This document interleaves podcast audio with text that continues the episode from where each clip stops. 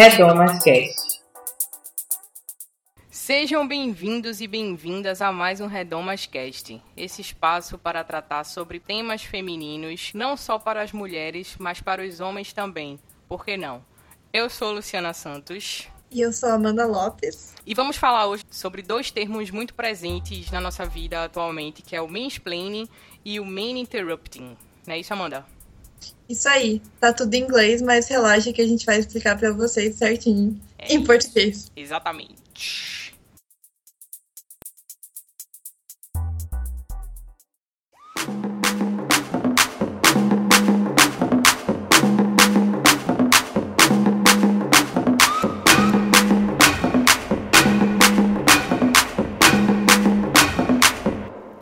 E aí, Amora, o que é mansplaining? Fala aí pra gente. Mansplaining foi a junção da palavra man, que é homem em inglês, com explain, que é explicar. Seria um homem explicar.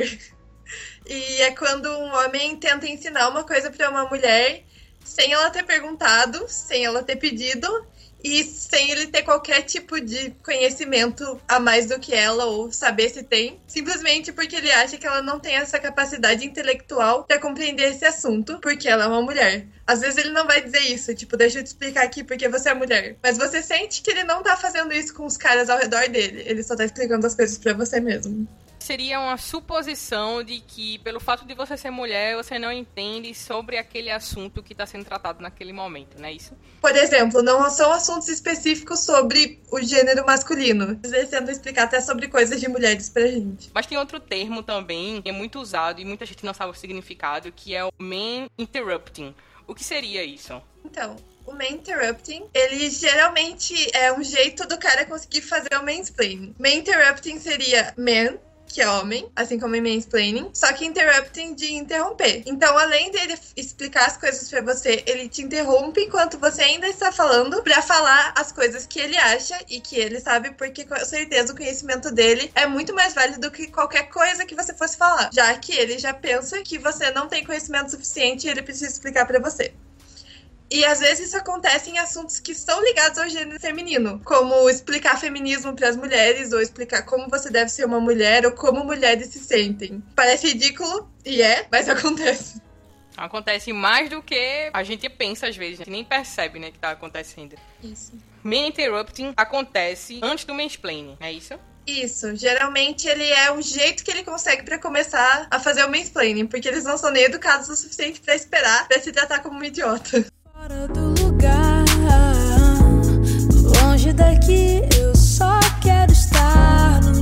Que eu consiga descrever.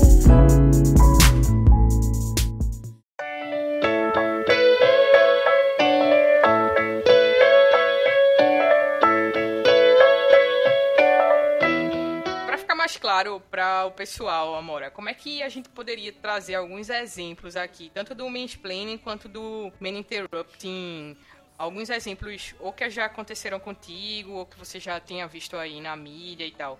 Um exemplo que aconteceu agora durante as Olimpíadas foi que estava tendo a cobertura da Globo. Nisso, a jornalista, que é a Cris Dias, começou a falar do vôlei e o jornalista, o homem, William Wack, começou a interromper ela. Só que ela não ficou quieta, ele fez o me interrupting para falar no lugar dela, já que ela, ela não tinha capacidade, mesmo sendo repórter esportiva, e falou: então. E aí ela não aceitou, não ficou quieta e falou: né? E começou a falar em cima dele pra falar: Você quer continuar então explicando as coisas? E ela falou exatamente essa frase: Você quer continuar? E ele falou: Não, não, pode continuar você. Isso claramente aconteceu e foi ao vivo para todos vermos. Exatamente. É, pra mim, Cris Dias de Rainha. Se você não entendeu muito bem o que aconteceu, a gente linka uma matéria e o vídeo para vocês entenderem direitinho, gente. Sim, vai ter o link no post desse momento. Foi no Jornal da Globo ao vivo. Vale a pena. Acho que é um exemplo bem claro, assim, recente de como esse comportamento é comum ainda no nosso cotidiano. Continuando nesse, nesse assunto de Olimpíadas, um exemplo claro para mim de mansplaining que eu percebi durante as transmissões foi na questão da ginástica artística. Tinha um narrador, um determinado narrador, que eu não vou dizer que era Galvão Bueno, tava narrando os jogos lá e tal, as, as competições de ginástica artística. E tinha a Daiane dos Santos, que era comentarista, a pessoa especialista no assunto. Afinal, ela foi medalhista olímpica e, enfim, vários anos de ginástica artística, então ela era a pessoa mais capacitada naquela mesa que poderia falar a respeito do assunto. Mas cada vez que a Daiane falava, fazia algum tipo de comentário, o Galvão não se satisfazia com o comentário que ela fazia. Ele tinha que fazer algum comentário por cima do comentário dela. Vamos supor, ah, fulana de tal, ela é uma excelente saltadora, ela tem cinco medalhas olímpicas. Vamos supor assim. E ele dizia, fulana de tal, ela é uma excelente saltadora, ela tem cinco medalhas olímpicas e dois mundiais. Então, assim, era ridículo as coisas que ele, que ele dizia. Inclusive, ele chegou até a discordar de nota. Por exemplo, ela, uma das apresentações lado dos competidores, ela tinha falado que o competidor não tinha ido bem. E ele falou: Não, não acho que ele não foi bem. Como ele poderia julgar se ele não foi bem ou não, se ele não tem conhecimento suficiente do assunto para conseguir julgar se um atleta foi bem ou não? E a previsão que ela tinha dado de nota foi bem próximo da nota dada pelos jurados e mais uma vez comprovou que ele só queria estar ali para impor o conhecimento que ele não tem, na verdade. É eu acho que essa é uma questão, assim. Isso acontece todo dia, às vezes a gente acha, tipo, não, mas eu não sou especialista no assunto, então o cara só tá tentando me explicar. Mas isso é sim ele julgando que você não conhece o suficiente, geralmente porque você é mulher. Tanto que isso acontece com pessoas que são especialistas no assunto. Como o exemplo que você deu. A Daiane Santos sabia muito mais do que ele sobre isso. E mesmo assim, ele tentava explicar para ela ou mostrar que ele tinha mais conhecimento para ela ou do que ela. Então, é bom a gente começar a analisar o que as pessoas falam pra gente e como as pessoas falam com a gente, porque muitas vezes são comportamentos preconceituosos que a gente não percebe porque a gente já tá acostumado e porque é mais um dia normal na vida de uma mulher ser interrompida e explicarem as coisas como se você fosse uma criança não entendesse nada. Isso.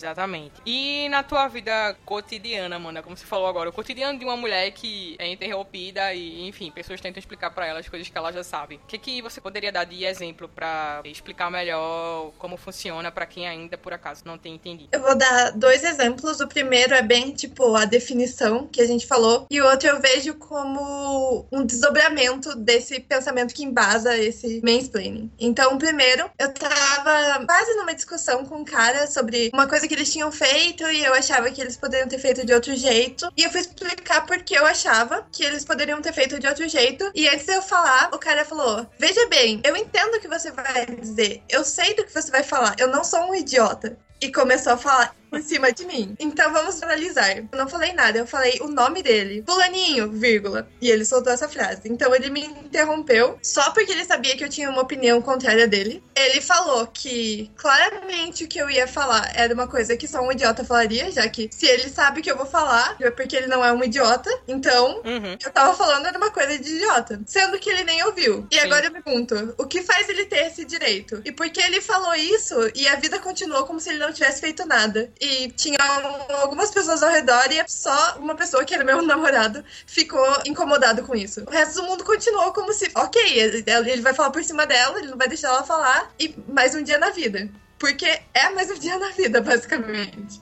Um outro exemplo que aconteceu comigo foi no ambiente profissional. É, eu tinha um chefe que ele não ouvia opiniões na verdade, ele queria adivinhar o que as pessoas estavam pensando. Na verdade, mais especificamente, como só tinham duas mulheres na equipe, eu e outra, e o restante eram apenas homens engenheiros teoricamente capacitados. Então, assim, sempre que uma das mulheres ia falar, ele não deixava a gente completar nenhuma frase até o fim. Antes, quando, a gente chegava e dizia, ah, fulano, tem uma opinião. Ele, não, eu já sei qual é a sua opinião. Eu já sei o que você vai dizer. Eu já sei o que você vai perguntar. E ele saía falando, assim, uma coisa por cima da outra, e você não conseguia perguntar o que você queria saber ou não, você não conseguia dar a opinião que você queria dar, porque ele saía fazendo o trabalho de adivinhação. E várias vezes eu desisti. Chegou a um ponto, na verdade, que eu nem fazia mais comentários nas reuniões, porque eu não queria me desgastar. Digo, não, que adianta eu ficar perguntando ou comentando, ou, enfim, querendo me informar sobre algum assunto se ele já sabe o é que eu vou perguntar. E isso criou uma péssima relação de trabalho, porque eu não perguntava as coisas, ele também não procurava saber, e às vezes aconteciam determinadas coisas que se houvesse uma comunicação melhor ou se ele procurasse ouvir, evitaria bem, bem menos discussões e, e retrabalhos, assim. E assim, foi horrível, foi horrível. Foram dois anos péssimos, assim, porque foi a primeira vez que eu me deparei com esse tipo, tipo de situação no ambiente profissional, de ter uma pessoa que não acredita na sua capacidade ou no seu poder argumentativo. Eu percebi que isso era somente com as mulheres. É, não era porque, ah, porque você é mais jovem ou porque você, enfim, chegou agora. Não, era única e exclusivamente com as mulheres. Não sei se ele não tinha o costume de trabalhar com mulheres, ele não sabia que a gente tinha capacidade de raciocínio tanto quanto de um homem, ou se, enfim, eu sei qual era o problema dele, mas sempre que havia reunião, aconteceu várias vezes assim de Luciana, fale sobre determinado assunto. Quando eu abri a boca para começar a dizer, tipo, ó, oh, aconteceu tal fato, tal dia, tal hora. Ele parava, ele interrompia, já, já entrando no, no main interrupt, ele, ele repetia, aconteceu tal fato, tal dia, tal hora. Ele continuava falando lá. Eu digo, por que me chamou para falar assim? E eu com mulher, aí ele não sabe como funciona. Exatamente. Aí fiquei confuso assim, não, não. Vou falar aqui por ela. É. Exatamente. É... E pra ele era completamente natural, assim. Natural, mas mais um dia. E o que percebe, assim, principalmente com o que você falou, é que o objetivo final dessas coisas, do interrupting e do mansplaining, é silenciar, porque fica cansativo você ter que ficar gritando pra simplesmente falar sua opinião, falar coisas que você sabe, que você estudou, que você pesquisou, porque alguém acha que sabe mais só porque é um cara. Basicamente. É, então, o segundo exemplo que eu ia falar, que eu vejo mais como um desdobramento do mansplaining, eu tava na minha turma e tinha uma equipe formada por duas meninas e um menino. E a gente tava na aula de um professor assim que tem várias complicações. E essa equipe fez o trabalho e apresentou e o professor sempre faz um comentário depois. E, e aí, na hora que o professor foi comentar, ele falou: Nossa, parabéns para a equipe do Fulaninho. Ainda bem que você estava nessa equipe Fulaninho. E esse tipo de coisa. Nossa. E aí você pensa: Ué, mas tem três pessoas na equipe. Logo, os três juntos deveriam ter feito, contribuído para esse conhecimento. Os três criaram isso juntos. Sim. Claro, sabe que trabalhos em equipe talvez não sejam assim sempre, mas o que eu tô dizendo é que, mesmo se ele tivesse feito, não tem como o professor não saberia. Então, o professor simplesmente julgou que a qualidade do trabalho e o conhecimento que tinham colocado naquele trabalho tinha sido adquirido pelo menino da equipe, ou que graças àquele menino aquela equipe tinha funcionado, porque duas mulheres sozinhas não iam conseguir fazer uma coisa tão boa. E eu vejo isso como um desdobramento do mansplaining, porque ele é isso, ele não precisou explicar para as meninas alguma coisa coisa, uhum. mas subentendeu que elas não seriam capazes de ter esse conhecimento. E essa é a questão, né? Não é ficar explicando as coisas, mas sim. Porque explicar você pode explicar para todo mundo, mas achar que outra pessoa é burra, aí pode acontecer em várias situações. E eu acho que esse é um dos exemplos que às vezes a gente não percebe, não é tão fácil de identificar, mas ele é ainda mais profundo do que alguém te explicando uma coisa e a gente precisa sempre ver, ah, como eu já disse, tipo, ver como as pessoas estão falando com a gente, é, analisar o discurso delas, porque muitas vezes você está sendo chamada de burra, menina, infelizmente. E às vezes você nem tá notando isso, né? Isso. E principalmente é um ambiente acadêmico, sabe? É desrespeito, assim. Exatamente.